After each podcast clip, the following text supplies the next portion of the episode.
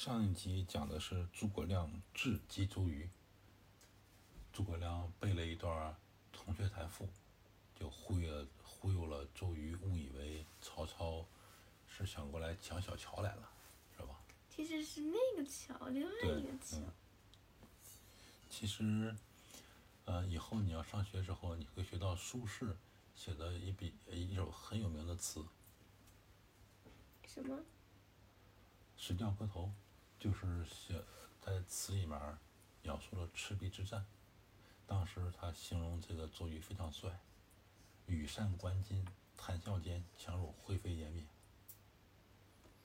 就是说的是呃周瑜周公瑾。遥想公瑾当年，小乔出嫁了，羽扇纶巾，谈笑间，樯如灰飞烟灭。就说当时周公瑾很年轻很帅，娶了非常漂亮的小乔，然后转眼就用计谋打败了曹操，把曹操一百万这个部队打的这个丢盔弃甲。赤壁之战就是火烧赤壁嘛。嗯。那上一回是诸葛亮忽悠周瑜，然后周瑜他只能说服孙权呀，孙权是主公嘛，是吧？所以第二天清晨，孙权呢到帐房到这个呃这个这个大堂了，就是朝堂。左边呢是文官，张昭、顾雍带头三十多个人，右边呢是武官，程普、黄盖带带头三十多个人，都是这个穿着非常漂亮的衣服，身上背着佩剑，站好了一会儿，周瑜求见。孙权把他来之后呢，就慰问了一下他，说你辛苦啦。慰劳完了之后，周瑜就说：“说我最近听说曹操带兵涂他的汉水上，派人送了一封信。主公孙权，你怎么想？怎么考虑啊？”孙权就把这个檄文拿出来给周瑜了。周瑜看完之后呢，就笑了，说：“这个老贼曹操以为我江东无人吗？怎么敢这么来侮辱我们呢？”孙权就说：“说都督啊，你意下如何？”周瑜说：“这个主公，你曾经和这些文武都商量过了吗？”孙权说：“我这几天就讨论这些事儿，啊，就没干别的，饭也不是，觉也不睡，就讨论这些事儿。有人劝我投降啊，有人劝我打仗，我呀犹豫未决，请周瑜、周公瑾，你来帮我出个主意。”周瑜就问：“说谁劝主公投降？”孙权告诉他：“张昭、张子布这些人啊，都是劝我投降。”周瑜就问张昭说：“哎，张张昭先生，你把你准备投降的想法告诉我们，你为什么要准备投降啊？”张昭就说：“曹操啊，以天子的命令，嗯、来征讨四方。他呢，是每次打兵呃出兵打仗呢，都是以朝廷的名义。最近呢，又得到了荆州，势力越来越大了。我们这个江东就靠地理优势，靠长江能抵抗曹操。但现在曹操呢，有不止几千几百条这个战船了，他水陆并进，一起下来打我们江东，我们怎么挡得住呢？干脆我们先投降啊，投降之后再想办法。周瑜说：“哎呀，嗯，这种言论啊特别迂腐。咱们江东从开国，呃，历了历历呃经历了三世主公，我们怎怎么转转转眼就把江东给别人呢？”孙坚说：“哎，周瑜啊，照你这么说法，咱们怎么办呢？”周瑜说了：“曹操啊，虽然号称自己是汉朝的丞相，实际上他就是汉朝的逆贼。将军孙权啊，你呢神武雄才，仗着你的父亲和你的哥哥打下了江东，有这么好的基业，咱们兵精粮足啊，现在呢正是来到处征讨，去帮助国家去征讨逆贼的时候，我们怎么能投降这个逆贼呢？现在曹操啊到这儿呢，他犯了很多忌讳，就打仗啊就忌讳这些事儿。第一呢是北方这个并没有完全平定，马腾和韩遂在现在西北这个方向吧，马腾和韩遂哎是他的后患，随时有可能在后面偷袭他。曹操呢，这个一直在外面打仗，啊，后患没有解决，就是呢，他的犯了第一个兵家之忌。同时，他们是北方的兵马嘛，是不是？他们呀，不会在船上打仗。现在为了打江东，哎，他们不骑马，乘船，啊，来我们抗衡，就是犯了兵家的第二大忌。同时，现在呢，冬天了，他们的马呀都没有草料了，这是第三个大忌。他呢，带的是这个中土这些士兵嘛，远来到我们江东这地方，水土不服，很多人都生病了啊，这第四个大忌。所以你看，曹操带兵犯了这么多忌讳，一定要打败仗。我们现在呀，就是最好的时机，来抓住曹操。周瑜啊，周瑜，我请求你给我几千精兵，我呢就驻扎在夏口的地方，帮着孙将军，帮着你来打败曹操。孙权一听之后非常振作，就说：“这个曹操，这个他早就想把汉朝的皇帝给废了，自己当皇帝。他所担心的就是袁绍、袁术。”吕布、刘表和我，现在其他的英雄啊都已经被消灭掉了，只有我还在。我和曹操的老贼势不两立。周瑜，你说的话，哎，就合我的心意。这是这是老天呀，老天让咱们俩在一起合作。周瑜就说说，我呀是臣子，我呢愿意为将军死战，啊，万死不辞。只是恳求将军，你不要再犹豫不决了。孙权听完之后呢，就是把这个佩剑拿出来，当着所有文武百官的面，一下子把他面前这个桌子呢砍掉一个角，就是现在谁要是再敢告诉我去投降曹操，就跟案子一样。他这是什么意思？就是如果那个谁不想打的话，就把脚给砍了。对，我就把头给砍了啊。嗯。说完之后呢？他就把砍掉他的那个书桌一个角的这个，这个角不是说人那个角，他那以前的那个，这个孙权面面的那个这个这个这个书案不是四方的吗？他砍掉四方的一个一个小小角角落那个角啊。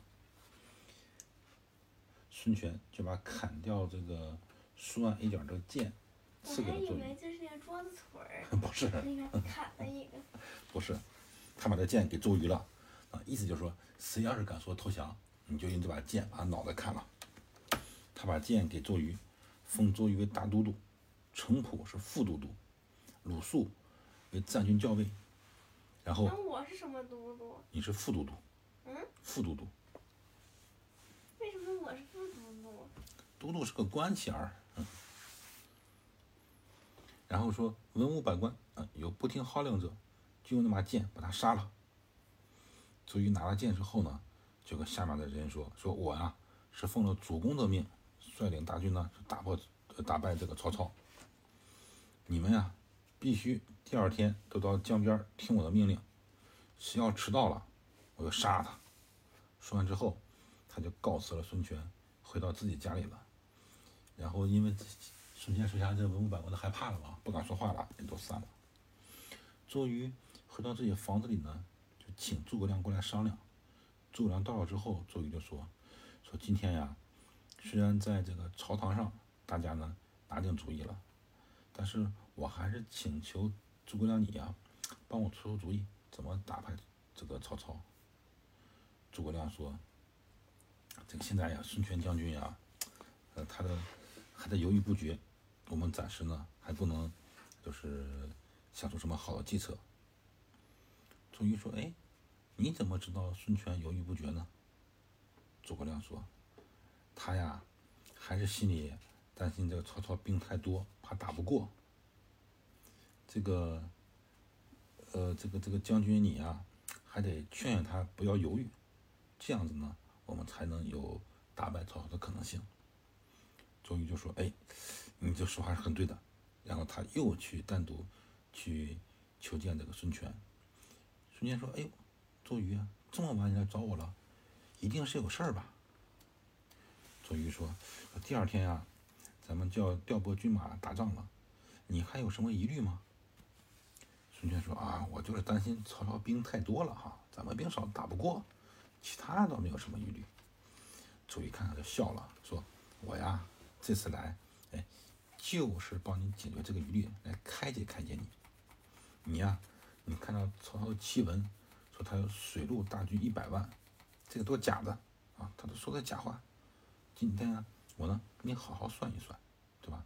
你看，实际上他从北方带过来的士兵也就十五六万，而且打这么多年仗，是不是？为了追刘备，一天一夜走了三百里，已经累得不像样了。他得到的袁绍这些兵呢，也就七八万。呃，这些兵呢是刚投降他，跟他还不是一条心啊，不服从他的指挥。这个，这个，这个，这些人呢，第一很累了，第二个呢，军心不稳。虽然数量多一些，也不用怕。这样，你给我五万兵马，我肯定能打败曹操。希望主公啊，你这不要多疑了啊。这个孙权呀，就用手抚摸周瑜后背，说：“哎呦。”你这段话确实、确实、确实让我就疑虑就没有了。这个张昭、张子布这些人呀，没有谋略，我感到非常非常失望。我呀，只与你和鲁肃，哎，咱们是一条心。你呀，和鲁肃、程普，明天就带领这个士兵打仗。我呢，后续再征再征征一批人马去支援你，作为你的后应。如果说你呀，要是就是打仗不顺利，你就撤退，把部队交给我，我亲自和曹操决一死战。放心吧，啊，我就我已经不再有什么其他的疑惑问题了。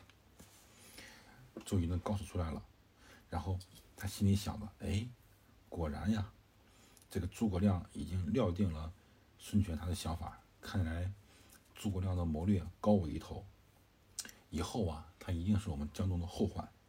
我想办法把诸葛亮给杀了。在《三国演义》里面，从这一时刻开始，周瑜就开始想杀诸葛亮了。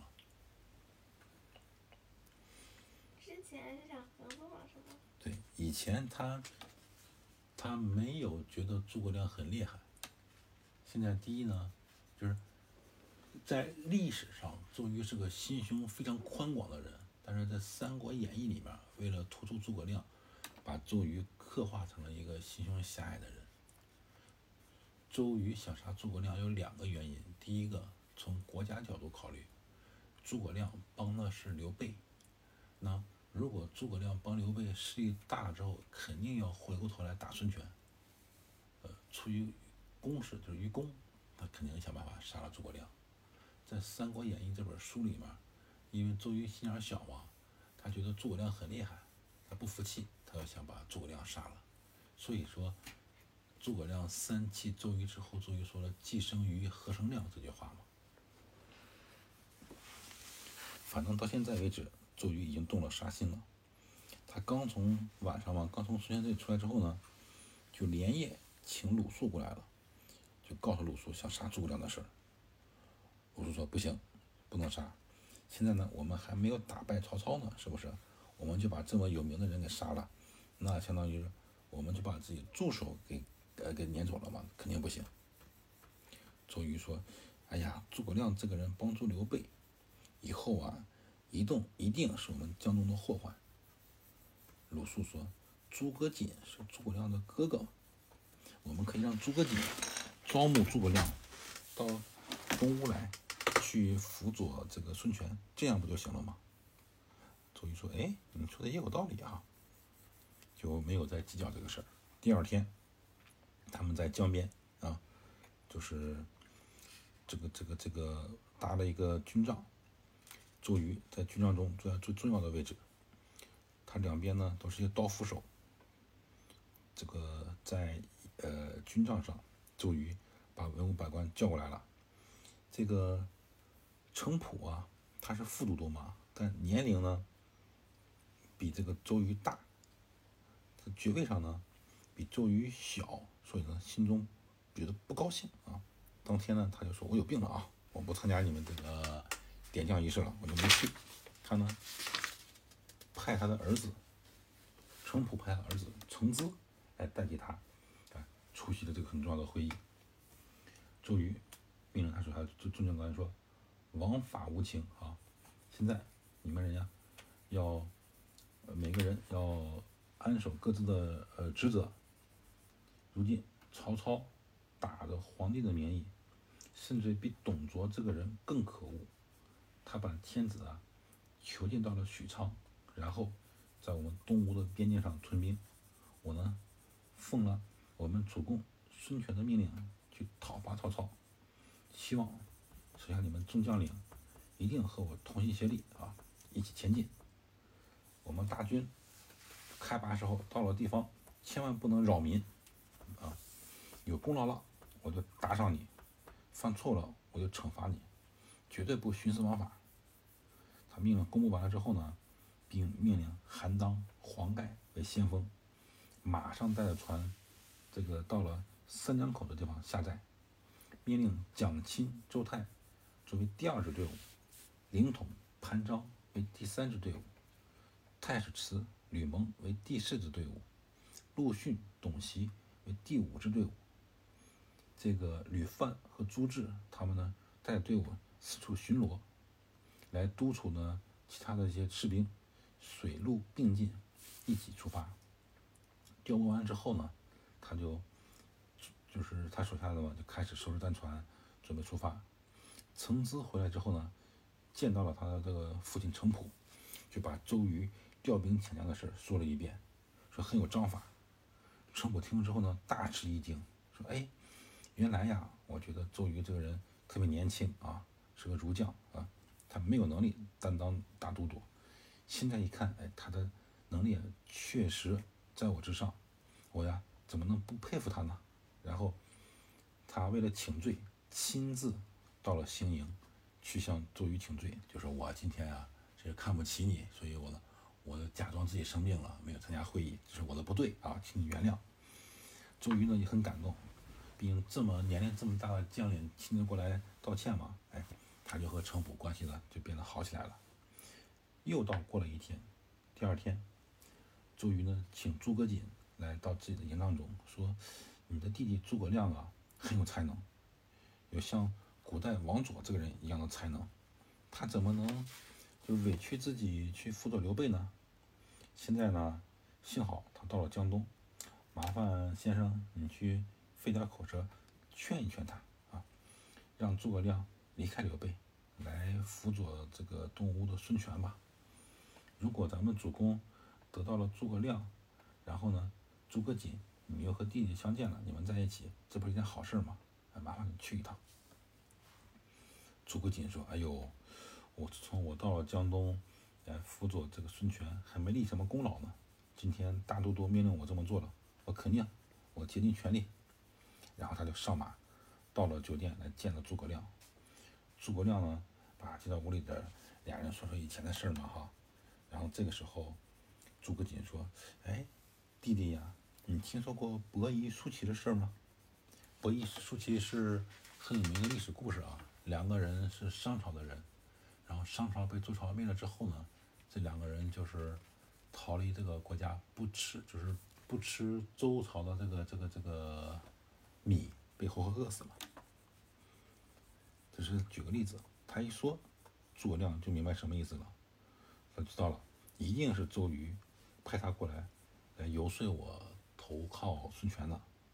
然后他就说了，说啊，我当然知道了，我当然知道了，伯夷叔齐这两个人是我的圣贤呀。诸葛瑾说：“伯夷叔齐啊，他们虽然在锁阳山下饿死了，但到死，兄弟两个人也在一起。我和你是亲兄弟啊，是不是？但是我们分别服侍不同的主人，哎呀，见面很费劲。像我们和叔齐、伯夷两个人一比呀，哎呀，我们是不是感觉有点惭愧呀？”诸葛亮说：“哎呀，哥哥。”你所说的呀，你这话是讲的是情分，兄弟之间的感情。但弟弟我，我所遵守的呢，是道义。咱们呢，兄弟俩呢，都是汉朝的人。这个刘备刘皇叔是汉朝的亲戚。我呀，这个如果说离开了这个刘备，去辅佐孙权，那我呢就是愧对了这个刘备。我就没有资格做汉朝的臣子了。所以说呀，这个干脆，你呀，这个离开这个孙权，和我一样，哎，去辅佐刘备，这样，咱们兄弟每天都能见面了，而且呢，你也是给国家国家做贡献了，这怎么样呢？那诸葛瑾一听，哎，本来是周瑜派我来劝诸葛亮的，怎么怎么诸葛亮反过来劝我了呢？是吧？他也就不说话了，起身告辞，回来呢见到了周瑜，就把诸葛亮的话说了。诸葛瑾问周瑜怎么样？诸葛亮这么说的怎么办呀？这个这个，周瑜和诸葛瑾商量商之后说，既然这样的，这个，呃，这个诸葛瑾呀，你说服不了诸葛亮，那就算了，暂时就不劝他了。我呀，我自有办法，去招募诸葛亮过来。呃，辅佐这个孙权，这一集故事讲完了。